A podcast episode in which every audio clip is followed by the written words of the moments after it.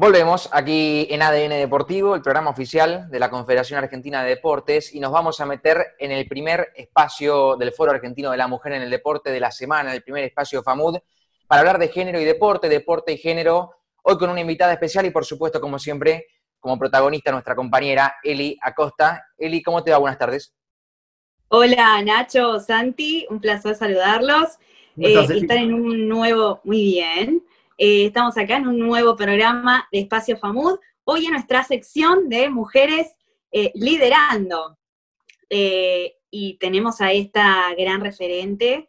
Hoy nos vamos a meter de lleno en lo que es el fútbol femenino, porque nuestra entrevistada es ex jugadora de fútbol, es licenciada en alto rendimiento deportivo, es coach deportivo, es sobre todo militante de los derechos deportivos de las mujeres ella lucha por impulsar mejores condiciones para las deportistas de nuestro país. Estamos hablando de Guillermina Lázari y a quien le doy la súper bienvenida acá en Espacio FAMUD y agradecerle por esta enorme visita. ¿Cómo estás? Muy buenas tardes, muchas gracias. Una presentación, con que me digas que soy profe de educación física, estaba perfecto, te digo. No, no, no, había, es, es, para destacar porque aparte de todo se une, Guillermina, porque en todas las cosas que sos referencia justamente eh, lleva, ¿no? Al, trabajo que venís haciendo y a los proyectos este, que, venís impulsando. Así que sí, era. Yo siempre digo mucho sacrificio, digo, pero más allá de eso a mí me gusta eh, formarme, estudiar, leer, así que este, es algo habitual en mi vida, así que obvio que muchas gracias por la presentación y sobre todo este, lo más lindo es que sí, que soy una militante por los derechos deportivos de la mujer, porque bueno, todas, eh, en, todos los deportes, sobre todo en el fútbol, que es lo que, es mi deporte de, mi pasión, digamos, es lo que uno más este, sufrió, ¿no? Los, del bullying y, un montón de, bueno, de imposibilidades. Así que sin duda estamos tratando de, de militar por eso, y bueno, obviamente que yo siempre digo que no soy la única, somos un grupo de mujeres que estamos tratando de, luchar y en conjunto y, cada vez vamos conociendo, conociéndonos más y bueno, un placer conocerte a vos, Eli, sobre todo, y a los chicos, un placer por la invitación. Y bueno, gracias por eso. Por favor, por favor, los, agradecidos somos nosotros. Eh, Guillermina, bueno, tocando, ¿no? Metiéndonos de lleno en, lo que es el fútbol femenino, ¿no? Eh, y en esta parte de, la militancia que un poco viene también de, parte nuestra y de parte tuya, eh, se transformó, ¿no? En uno de los, de los espacios donde el reclamo justamente por, por la equidad de género alzó su voz y una herramienta muy poderosa de, inclusión social. Eh, hoy en día, ¿no? Tenemos equipos que se forman ya sea desde los barrios cerrados, sea desde los potreros, eh, sea de las que lo toman como hobby o sea de las que quieren ser profesionales y algún día no debutar en primera. ¿Vos cómo ves esta conquista hoy, el abrir paso eh, en un mundo que hasta hace poco parecía inalcanzable, ¿no? Como para muchas. Este hecho de que hoy la AFA cuente con cerca de mil jugadores fichadas, este, que haya eh, equipos en la Liga del Interior eh, que hoy formen, eh, porque hay hoy en día hasta incluso 80 este, ligas ¿no? de, equipos femeninos. Eh, ¿Cómo ves ¿no? este crecimiento exponencial que se viene dando? Bueno, sin duda es algo que, se viene trabajando hace mucho tiempo. yo destaco mucho el, rol de la mujer a nivel mundial. Hoy por hoy las mujeres están marcando ¿no? este, la agenda política sobre todo en, esto, en esta era. Así que eso, eso fue algo muy importante para que todo esto eh, crezca. Em, por, supuesto que, AFA este, tiene a, partir de 1991 este, la, el, digamos, el torneo oficial, ¿no? Este, pero mucho antes ya se remonta la historia que, el fútbol femenino estaba pidiendo pista, pero sin dudas por machismo y por todo el patriarcado que, digamos que, que, ha sido, digamos, histórico, la verdad que no, se ha podido, digamos, este, avanzar. Eh, yo creo que sí, que hay un antes y un después, sobre todo el año pasado, 2019, con, bueno, con algo muy importante que, sucedió con este, el reclamo de Macarena Sánchez, por un lado, y por otro lado, algo que, a nivel mundial, este, y bueno, y por supuesto la FIFA, que viene trabajando desde el 2014 con, con políticas este, inclusivas en, todo, en todos los clubes a nivel mundial y federaciones, pero sobre todo en 2019, donde se eh, destacó el, digamos, el Mundial de, Francia, donde la Argentina tuvo un, papel muy importante, protagónico, y sobre todo que logramos tener un, punto que, bueno, que fue histórico porque hacía más de 12 años más o menos, o aproximadamente, que no estaba compitiendo a nivel internacional, entonces eh, sí, eso fue algo muy importante y sobre todo en nuestro país que se empiece a ver. Yo creo que los medios de comunicación fueron la clave este, de, empezar a abrir esta brecha, eh, perdón, abrir este espacio, ¿no? Pero bueno, hay una brecha importante eh, todavía que hay que achicar, ¿no? Sí, sí, sí. No, no es llamativo igual que los, los clubes de fútbol que, participan en, las copas mundiales son los que más trabajan, ¿no? El tema de la equidad de género. Este, y eso es algo para destacar, y Argentina viene siendo uno de esos países. Em, hay hechos que dentro del fútbol justamente, ¿no? Que lo estamos tocando, son más que destacables, como ser esto, ¿no? De, la actividad deportiva que más creció en la última, en la última década, eh, que haya tres selecciones que, hoy en día cuenten con, la paridad salarial, eh, como, estamos, como son los casos de Holanda, de Dinamarca eh, y de Nueva Zelanda, eh, que respecto a, las jugadoras y a los jugadores en las elecciones le pagan lo mismo.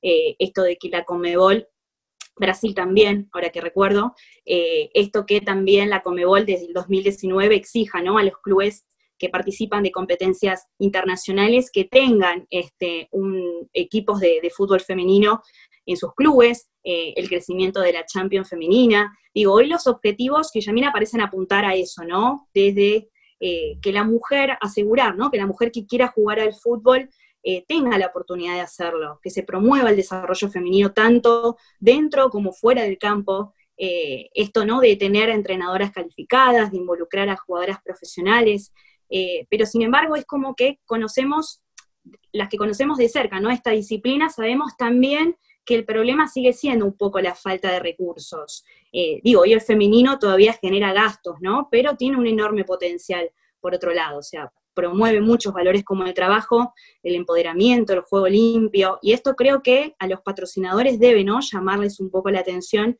y hacer que el fútbol femenino eh, vaya acrecentándose y afianzándose cada vez más, ¿no? Sí, obvio, obvio. Yo creo que, mm, es un camino de, a largo plazo, ¿no? Que esto es eh, un paso a la vez, eh, se necesita mucha transformación, tanto en lo cultural, porque esto, eh, si bien recién se está visibilizando y, que se viene visibilizando hace mucho tiempo, pero hoy está como, digamos, este, poniendo un paso muy fuerte, ¿no? hay que romper muchos estereotipos, sobre todo en el interior, que lo que yo siempre, yo siempre tiro el chiste de que mm, cuando Susana Jiménez dice dinosaurios vivos, bueno, yo creo que no se equivocó Susana Jiménez, porque hay muchos dinosaurios vivos en el interior del país, y bueno, la verdad que hay que tratar de luchar con eso, pero en el buen sentido, ¿no? Este, siempre como que... Eh, yo destaco mucho que, que, hay una gran ola feminista y que no hay que tenerle miedo a la palabra feminismo, porque mm, hay mucho, es como que se ensucia mucho esas palabras, y cada una practica una política feminista eh, de acuerdo a sus valores, a su crianza y a su forma, cada uno tiene su, su, estilo de trabajo. Hay personas que son más aguerridas y otras personas que a través de un proyecto de ley, como en mi caso, o, o aportando en una sociedad de fomento, o en su municipio, o en su barrio, eh, todos estamos trabajando a través de los medios sociales, vos, Eli, también, este, incluso mismos hombres son feministas porque acompañan a las mujeres. Entonces, eh, también esto de, empezar a, que si bien se ha roto muchos paradigmas eh, y, empiezan unos nuevos a transformarse, yo creo que es importante empezar a valorar eh, que la palabra que nosotros utilizamos, que, incluso cuando decimos fútbol femenino, es fútbol practicado por mujeres, ¿no? Eh, o, cuando ponemos eh, todos, todas, todes, y, que tenemos esto de que la RAE, que, digamos, este, todavía no lo, no lo involucra, bueno, estamos en un proceso de evolución y transformación. Yo me equivoco, todos nos equivocamos. ¿Por qué? Porque estamos aprendiendo. El que no hace no se equivoca. Entonces, eh, yo creo que es importante que todo esto que, está sucediendo, tomarlo positivo y, trabajar en equipo y unidos. Así que, eh, como bien decís, y volviendo al tema, que a veces me voy por las ramas, eh, sin dudas es importante que haya patrocinio, o sea, todo lo que tiene que ver con, los sponsors, que, empiecen a involucrar este, estrategias de marketing y demás para poder fomentar el, el, sponsoreo en, este deporte, que es un deporte masivo, es el deporte más popular, eh, por supuesto. Yo creo que, es importante este, destacarlo en ese sentido. Después tenemos un montón de otros deportes que también necesitan apoyo. Las mujeres tenemos... Eh, mucho trabajo por, por, delante para reducir esta brecha, ¿no? Este, va a ser un largo proceso, pero bueno, eh, por lo menos estamos empezando y estamos yendo hacia ese lado, ¿no? Sí, sí, sí. Igual a, veces, ¿no? Los deportes más populares este, o de donde más eh, plata mueve es lo que más desigualdad genera muchas veces. Eh, por eso hablamos que justamente en el deporte, el fútbol, es, es, uno de los deportes donde más se genera esta brecha salarial, ¿no? Eh, es decir, eh, entre hombres y mujeres, ¿no? Estamos hablando que solo para eliminar la brecha general de género, Guillermina, eh, mundial, a nivel mundial estamos hablando, necesitaríamos 108 años. O sea, ah, ya están por salir las, los Ubers en aviones, ¿viste? Y la gente pues, se pueda trasladar. O sea, imagínate que vamos a llegar a ver eso antes que esto de que se, se, igualen, ¿no? Los salarios entre hombres y mujeres. Es muchísimo tiempo. Yo, a veces digo, ¿no? Este, si tuviéramos la bola de cristal, ¿no? Este, qué sé yo, o sea, podríamos suplir o, mejorar un montón de cosas, pero eh, yo creo que lo importante es tener el foco y, el, y la meta, ¿no? Pero hay que disfrutar el proceso, eh, no, hay que, no hay que padecerlo, al contrario, hay que disfrutarlo y, creo que, entre todos vamos a poder lograr esa, esa reducción de la brecha no, no sabemos si el día de mañana va a ser o no, pero lo importante es que logremos tener eh, un espacio de, contención, un espacio de igualdad y que yo siempre digo, los chicos tienen que crecer unidos, hombres y mujeres, por eso el, fútbol, que es algo tan masivo, es importante que se practique de manera mixta, que hasta los 12 años se puede hacer, así que, eh, bueno, yo en el proyecto ley, por ejemplo, hablo mucho de esos temas, que que para mí son importantes, que la educación es la base de todo, entonces eh, yo creo que hay que apuntar mucho ahí en las bases. Sí, sí, sí, sí, lo que pasa es que, bueno, vos a veces para también trabajar, ¿no? En, eliminar un poco la, brecha o por lo menos achicarla, tenés que, tenés que basarte en números, ¿no? Porque nosotros no podemos dejar de, de compararnos, porque, a ver, el fútbol femenino también mueve millones. Estamos hablando que si vamos a comparar, por ejemplo, eh, Messi gana 130 millones de euros al año, ¿no? Y hablamos que la mejor jugadora del fútbol del mundo, según la FIFA, gana 400 mil euros al año.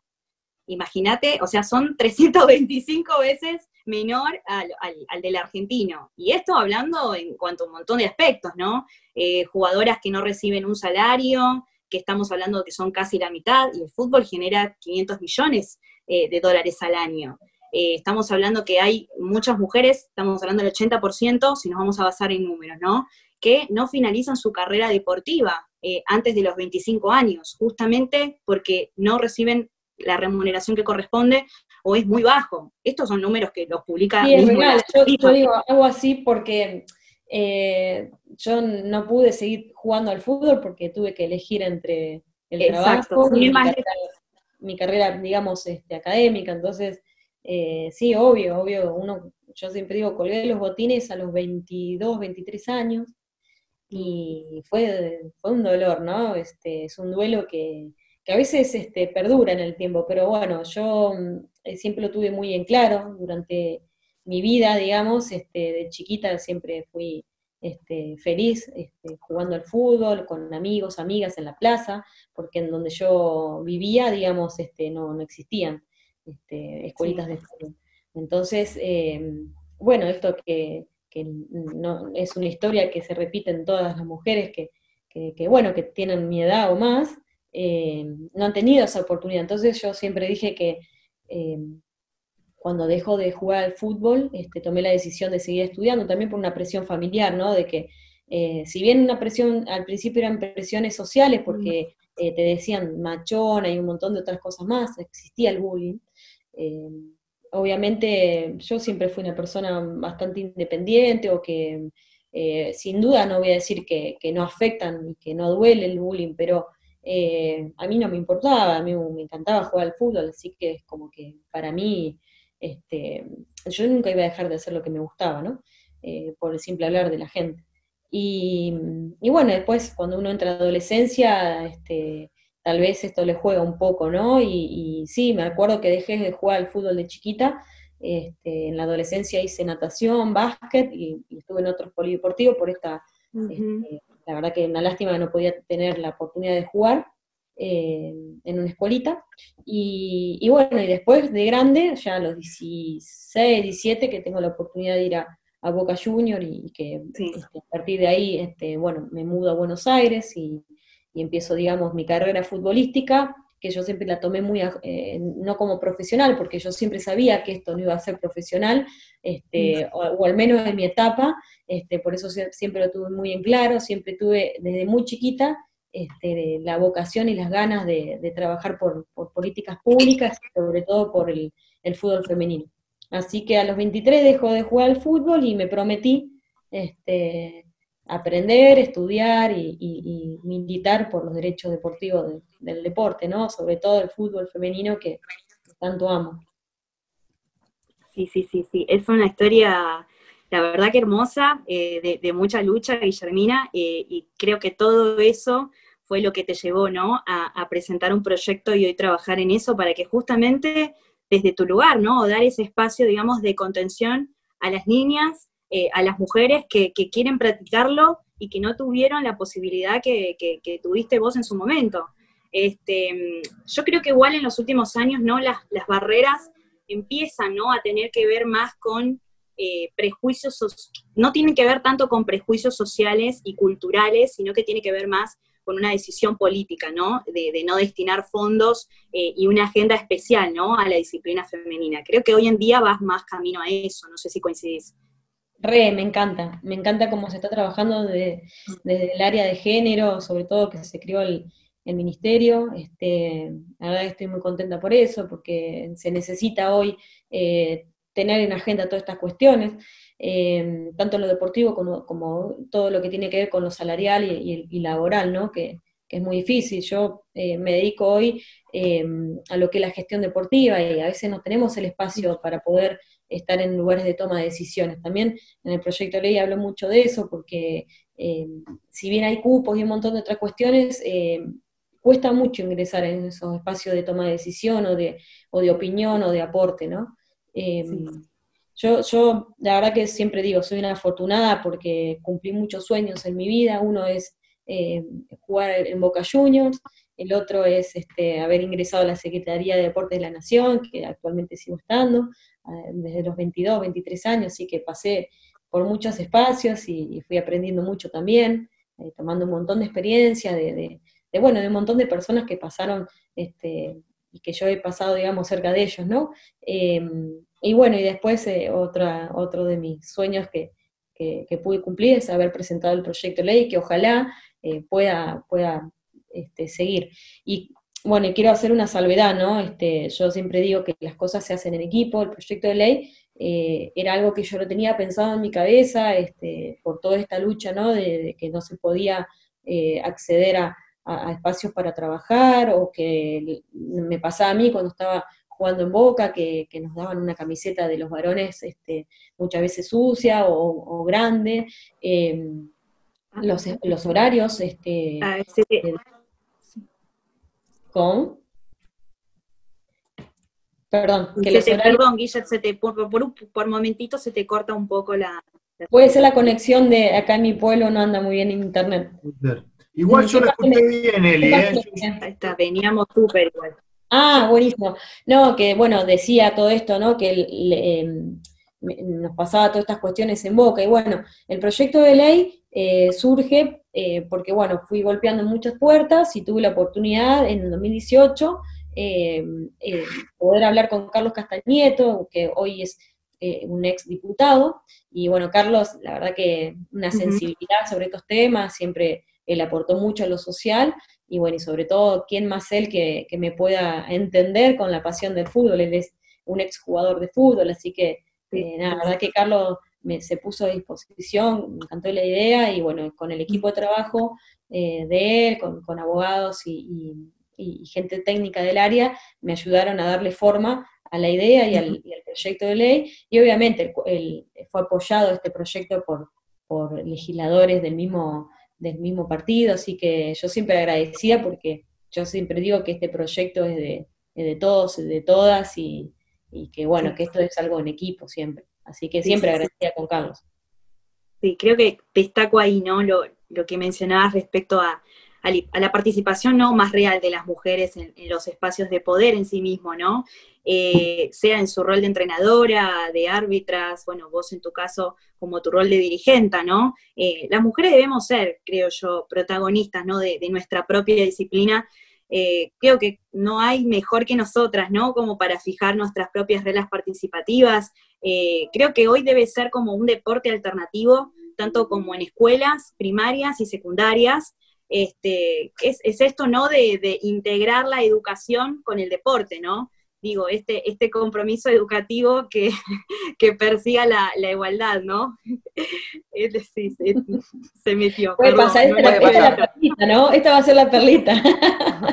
bueno, con respecto a eso, sí, claro, en, el, proyecto de ley hablo mucho, comprende 10 artículos, este, y bueno, habla de fomentar, visibilidad, visibilizar este, promover y difundir el fútbol femenino, eh, el fútbol practicado por mujeres en lo ancho y largo del país, eh, que se garantice, digamos, la, igualdad de oportunidades, eh, que los medios de, comunicación este, puedan visibilizar todo esto, ¿no? Que a la mujer la tengan en cuenta, no como un objeto sexual, como si es linda, si, este, si se pintó el pelo de rosa o no, sino por sus valores deportivos, porque siempre estamos valorizando a la mujer como un objeto y, los medios de comunicación tienen que aprender a, trabajar con perspectiva de género. Yo siempre digo que eso es fundamental. Eh, bueno, obviamente que, haya edilicio acorde, el edilicio acorde, porque por ejemplo vas a un, a un eh, eh, no sé, a un club o, mismo en los estadios y nunca eh, tener los, baños para mujeres adecuadamente, ¿no? Para las necesidades de las mujeres. Entonces, el edilicio siempre... Tema instalaciones. En 2019 se crea la, por primera vez en AFA este, el uh de, fútbol femenino, que eso es algo importante también. Eh, por eso yo siempre digo, estamos todo el tiempo criticando a las instituciones y demás, pero bueno, eh, mm. es un gran paso ya que se esté este, trabajando en estas cosas. O sea, yo creo que la crítica tiene que ser constructiva siempre. Eh, no, lo que no se hizo, no se hizo. Entonces, pensemos que de ahora en más tenemos que empezar a trabajar y a construir, porque si estamos todo el tiempo en la negativa, todo el tiempo este, destruyendo, no, no, no sumamos. Entonces, eh, sin dudas, eh, hubo mucho, mucho tiempo sin, sin, poder construir, pero tenemos que ir para adelante. Por eso también en el proyecto de ley hablo mucho de que eh, se valoren bueno, los esfuerzos deportivos y que haya fútbol femenino en los colegios, en los colegios donde, por ejemplo, cuando yo era pequeña, no, yo siempre decía, tenías que elegir entre volei, handball o hockey, a veces depende del club, en la escuela donde estabas, y bueno, que, sea una alternativa más. Por eso en el proyecto de ley pongo pongo eso, que tanto en lo no formal y lo formal, ¿no? Porque... Bueno, mira, yo eh, sí, perdón, Guillermina, ¿no? Que te interrumpa, pero yo siempre, yo siempre pongo como ejemplo ahí, por ejemplo, eh, a Estados Unidos, ¿no? En lo que es en materia de cómo trabaja con el fútbol femenino.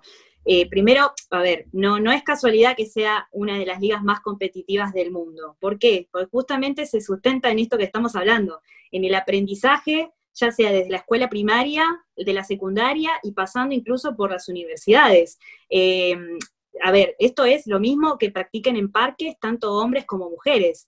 Y es más, las, mejores incluso después consiguen becas, o sea, es un país también que trabaja en becas educativas, entonces de alguna manera impide ¿no? esta discriminación por, por cuestiones de género porque cumplen, digamos, el mismo presupuesto, tienen instalaciones, eh, tienen estas becas deportivas, entonces ¿cuál es el resultado? Lo importante de esto, de lo que tiene Estados Unidos, es que eh, o sea, lo importante es que hay que este, valorizar la, planificación. Uno no puede estar en la vida pensando que se puede hacer algo este, si uno no tiene una planificación de corto, mediano y largo plazo. Esto, lo que sucede en Estados Unidos hace mucho, mucho tiempo que, que lo vienen haciendo y por eso ese es el mayor éxito que tienen. Por algo son, o sea, digamos, las mejores. Sí, medallas olímpicas, eh, campeonas del mundo. Y, por ejemplo, donde nosotros tenemos la mayor eh, incidencia deportiva es en los niveles este, de infanto juvenil y, este, y sobre todo adolescencia en el colegio porque no todos tienen acceso a los clubes. Entonces el colegio es el lugar donde se desarrollan como ciudadanos, es donde, digamos, este, se desarrollan nuestros niños de nuestro país, y no solamente eso, donde tienen los estímulos. Entonces, qué importante que puedan tener el fútbol femenino este, en, sus manos, ¿no? Eh, y a través del deporte uno, uno fomenta, este, fomenta, digamos, valores, este, construimos y desarrollamos un ciudadano. Entonces, eh, para mí era muy importante poner el proyecto, en el proyecto de ley que haya fútbol femenino en los colegios. Para mí creo que es, digamos, el punto más, más clave de todo esto, es más importante. Y, Responde a la cuestión claramente. Bueno, Guillermina, esta es la, esta es la, esta es la parte que, que abro juego eh, a mis compañeros, eh, porque estamos llegando a los al, final del programa casi. Entonces esta es la parte que abro juego a ellos para que Santiago Nacho te puedan hacer la pregunta que quieran. Hola Guille, ¿cómo estás? Buenas tardes, gracias por, ojo que, Ojo qué pregunta me van a hacer. ¿eh? No, quédate tranquila, quédate tranquila, no. Que venimos bien hasta ahora, ¿no? Eh, hasta ahora Y salvo de algunas perlitas, mira, no, no, o sea, no, no me mandé ninguna macana, digamos, ¿no? Hasta el momento. Perfecto, impecable, impecable. Eh, no, yo te escuchaba cuando vos dijiste eh, que arrancaste a jugar en Boca, fue tu, eh, es tu sueño, era tu sueño y lo lograste, y tuviste que dejar, porque llega un punto, bueno, que decís, hasta acá llegué, no es profesional, en ese momento no era profesional, y, te pregunto ahora, viendo todo esto, ¿no? Lo que está pasando, todo este movimiento que, han logrado todas, y los derechos que han conseguido y los que le falta conseguir todavía, pero viendo cómo está el fútbol femenino ahora, ¿Te arrepentís de haber dejado o, tenés ganas de volver a jugar, eh, a practicar? Qué pregunta, te dije que no me hagas preguntas complicadas. Mira, no, no, me arrepiento de nada, porque gracias a todo lo que fui mm, haciendo, creciendo, con mis errores, mis eh, aciertos, digamos, eh, soy lo que soy. Así que no me arrepiento de nada porque tal vez uno tiene que resignar unas cosas para poder mejorarle la vida a otro y eso también es un logro y es algo lindo y, te, emociona, te, la verdad que es un plus, ¿no? Yo siempre digo que es un plus. Em, sigo jugando al fútbol con amigos, con amigas, eh, es algo que no voy a dejar de hacer siempre y cuando el cuerpo me, lo permita, eh, pero no me arrepiento, no me arrepiento, sí, este, disfruto mucho verlos desde la tribuna o, acompañando como gestora deportiva cuando, cuando me toca, ahora estoy como dirigente en excursionista, así que este, ahí colaboro mucho con, toda la parte de, administración y gestión. Así que, ese dato en la presentación ahí. ah, sí, pero no pasa nada. Hago de todo, la verdad que yo soy multi, multitasking, pero soy una apasionada por el fútbol, así que donde pueda sumar el granito de arena, este, lo voy a seguir haciendo, así que eh, no, me arrepiento, pero, pero sí me, encanta el fútbol y cuando lo puedo practicar lo, voy a seguir haciendo. Guillermina, eh, en un momento destacaste la, importancia de que el fútbol, hasta determinada edad, eh, sobre todo en los, en los, años en los cuales recreativo y, sirve como iniciación, sea mixto. Em, te pido una, reflexión eh, también desde tu lado docente más eh, sobre, esta, sobre esta idea y si eh, está dentro del proyecto que estás lanzando o iniciando y cómo se puede hacer para que sea, no sé, por ejemplo, yo soy de La Plata, hay millonada de clubes de fútbol infantil. ¿Cómo podemos hacer para que sea también para que las chicas puedan jugar con los chicos? Bien, bueno, primero ante todos, eh, para desarrollar eh, en infanto juvenil a, digamos, a los niños, digamos, para que lleguen a su alto rendimiento. Es un proceso, no todos llegan, ¿no? Yo siempre hablo de la pirámide, donde tenemos el, deporte masivo, el deporte que ya se federaliza, y después el alto rendimiento deportivo, ¿no? Bueno, nosotros tenemos que apuntar como, o sea, como proyecto de ley que, que, presenta el Ejecutivo, eh, uno tiene que presentarlo, digamos, con el objetivo de masividad. Necesitamos un deporte masivo, ¿sí? Em, donde todos se puedan tener, o sea, donde todos pueden tener acceso y donde todos puedan tener ese estímulo. El estímulo, obviamente, nosotros podemos tener a los niños hasta los 12 años aproximadamente, eh, obviamente esto por, estudios y, por, lecturas de, análisis de, otros profesores e investigadores del área, eh, ellos dicen que hasta los 12 años aproximadamente, por una cuestión biológica, ¿sí? la mujer y, el hombre hay una, brecha en esa instancia, ¿no? cuando la mujer tiene su primer menarca y los hombres tienen una elevada eh, el aumento de la testosterona, que es lo que genera el aumento de mayor masa muscular. Por lo tanto, ahí es muy difícil este, competir con, o sea, que, puedan los dos seguir trabajando en conjunto. No quiere decir que no se pueda, no es algo que, es así eh, la regla, ¿no? O sea, de hecho, yo seguí jugando al fútbol con hombres y mujeres, o sea, obviamente uno se sigue desarrollando. Lo ideal a nivel formativo es que sea hasta una cierta edad donde la disparidad hormonal este, genera, digamos, esta brecha y, más que nada para cuidar el tema de, los cuerpos, ¿no? Porque obviamente, imagínate que, venga un, chico y te ponga una traba o, te pegue un cuerpo, lo que fuere, te, lastima. Eh, eso para mí es este, algo importante que, se tiene que tener en cuenta. Y además, eh, trabajar en conjunto. El deporte mixto para mí es ideal porque hombres y mujeres al, estar juntos, eh, se empiezan a, educar juntos y a respetarse mutuamente. Así que ya ahí estamos eh, trabajando un tema muy importante de que somos todos iguales, ¿no? Eh, y esto de la brecha, de que esto es para las mujeres y esto es para los varones, ya desde chiquito lo toman como algo natural. Entonces eso es fundamental. Después, bueno, lo que bien decís vos, que, en, La Plata o en un montón de lugares que, que se practica el fútbol, eh, la realidad es que, eh, por ejemplo, en San Pedro a partir del 2019 se crean las primeras escuelitas de infantos juveniles y claro, como son las primeras escuelas, hay nenas que van apareciendo de a poquito, se van enterando, los padres que tienen ese tabú, que todavía es el deporte de hombres, que se pueden lastimar las nenas, que yo, bueno, se las empieza a introducir con los mismos niños de las mismas edades y, y, y hay torneos mixtos, o sea, es formativo, lo competitivo, entre comillas, tiene que ver para la formación. Después yo eh, no lo tengo muy en claro todavía, porque creo que quisiera esperar mayores estudios con respecto a eso, pero ya cuando tenemos 18, 19 años, eh, la competencia mixta, no sé hasta qué cierto punto es eh, se puede dar o no, habría que ver cómo se regula o, cómo se trata ese tema, porque no olvidemos que ya una vez que el hombre y la mujer se desarrolla eh, biológicamente, eh, no es lo mismo, ¿no? Y cómo, se, digamos, los cuerpos pueden jugar juntos sin lastimarse o, tener alguna, digamos, algún inconveniente en ese sentido. Pero la verdad que si, si es a nivel formativo mixto, para mí es lo ideal y es lo que yo recomiendo como docente, sin dudas. Eh, sobre todo por el hecho de que se pueden criar juntos y, sobre todo el tema del, respeto mutuo. Sí, sí, después también ah, perdón. No, a mí se me viene mucho este tema a la cabeza, eh, a partir de los... juego un picado que yo no tengo problema, te digo. ¿eh?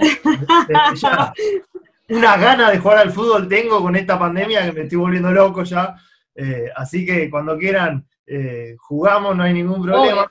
Pero se me viene a la cabeza por estos videos de Felicitas, eh, la chica, de, la nena de, Estudiantes de La Plata, em, que tiene una habilidad que mm. yo, recorriendo también muchos, muchas canchas de fútbol infantil acá en la ciudad de La Plata, no he visto, ¿eh? No he visto y me parece que eh, es un talento que se podía explotar muchísimo más eh, teniendo competiciones o compitiendo con, con, chicos de su misma edad. Sí, hay otro caso, perdón, hay otro caso, el de Zaira también, que es el de la, el de fútbol infantil de Verazate, que es la delantera que no le habían prohibido inscribirse por su condición de género y que la madre había hecho toda una lucha y que finalmente la terminaron anotando. Ella también la rompe.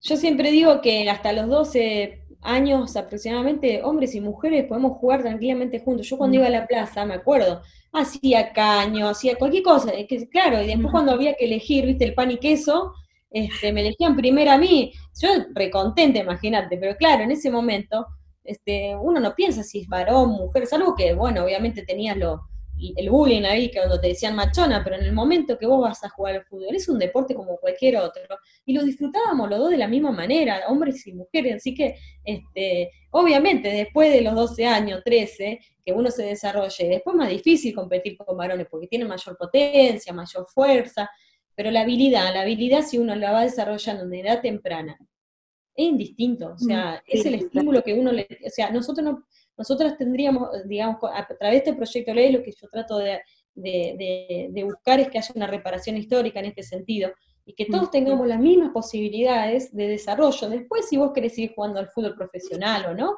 eso tendrá que ver tu formación, tus habilidades técnicas, las cualidades, tanto como, digamos, las capacidades condicionales como las coordinativas, ¿no? Que eso se van desarrollando durante la vida este, escolar de, de, las niñas y de los niños. Entonces, eh, yo quisiera dejar, digamos, como, como cierre ante todo, de que, de que este proyecto de ley tiene, tiene que ver con eso, ¿no? De que, eh, que se haya una, eh, digamos, que tenga una importancia, digamos, grande con respecto a esto de lo de valorizar el deporte femenino y que tenga una igualdad, digamos, que se rompa esta, esta brecha, digamos, básicamente. Sí, sí, yo y como broche, ¿no? Y como cierre y agradeciéndote infinitamente, Guillermina, eh, tu participación acá. Fue, pero un lujazo tenerte. Eh, aprendimos muchísimo y creo que lo que remarco eh, más precisamente de, toda esta charla y de lo que dijiste es trabajar ¿no? en este compromiso educativo que, que persiga la igualdad de recursos económicos y políticos sobre todo, ¿no? Para que las mujeres que quieran participarlo puedan hacerlo libremente Creo que en la Argentina no nos faltan líderes, hablando ¿no? un poco de lo que tiene que ver con la sección de mujeres liderando, eh, sino que falta procesos serios y tiempo, ¿no? Creo que ahora es tiempo para que, cada uno, cada una desde su lugar eh, aporte, ¿no? Para consolidar eh, las bases, ¿no? Definitivas para el desarrollo de esta actividad. Creo que el deporte es un eslabón de empoderamiento de la mujer y una herramienta poderosísima para la formación de líderes eh, y que como decía, ¿no? Angela Davis, que es una frase que a mí me encanta decirle, creo que aplica mucho a lo que es este deporte, no estamos aceptando las cosas que no podemos cambiar, sino que estamos cambiando las cosas que no podemos aceptar y creo que a eso vamos. Y sin duda, yo creo que es fundamental abrir el juego, ¿sí? A las diversidades, abrir el juego a, a los nuevos paradigmas, abrir el juego sobre todo a todo esto de de nada, de los nuevos, este, digamos, hay nuevas problemáticas en la sociedad que nosotros tenemos que, desde la, desde la política, desde el Ejecutivo, desde la Nación, que tenemos que, hacernos cargo y empezar a, a, trabajarlas en conjunto. Tal vez no tengamos la respuesta ya, pero hay que trabajarlas, no hay que negarlo, no hay, hay que evolucionar, no hay que tenerle miedo al cambio.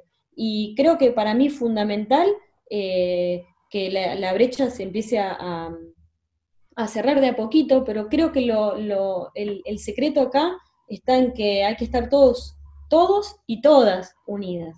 Eh, trabajar en equipo. Eh, ya no hay más espacio para el, individualismo, no hay más espacio para eh, todas estas cuestiones que, no suman. Hay que mirar para adelante, nos equivocamos, no pasa nada, hay que seguir igual. Lo podemos solucionar entre todos, no es la culpa de nadie. la culpa es no hacer. Así que yo creo que eso es lo fundamental en todo esto. Tal cual. Muchísimas gracias, Guillermina. Bueno, muy amables, chicos. Un beso grande y se cuidan mucho. Chao, Guille. Gracias. Hasta luego. Igual. Bien, ha pasado Guillermina Lázari por la columna del Foro Argentino de la Mujer en el Deporte, de Género y Deporte, Deporte y Género. Querida Eli, que tenga buen martes. Gracias. Buen martes para ustedes también. Gracias. Hasta el jueves. Bien, Eli Acosta, pasada por aquí. Querido Caruso, en una columna eh, muy linda que, hemos eh, ahondado en el fútbol femenino. Lindo tema también para, para este martes, para darle inicio a la semana de alguna manera. Ya en el programa de ayer, seguramente el jueves también tengamos el segundo espacio famoso de la semana. Y seguiremos ahondando en el género y el deporte. ¿Le parece ir a una pausa cortita? Porque ha sido muy larga esta columna. ¿eh? Sí, sí, me parece, me parece que todavía nos quedan unos minutitos antes, antes de terminar con este programa de día martes. Muy linda charla hemos tenido con Guillermo. Bien, nos vamos a una pausa cortita y a la vuelta ya seguimos aquí en ADN Deportivo.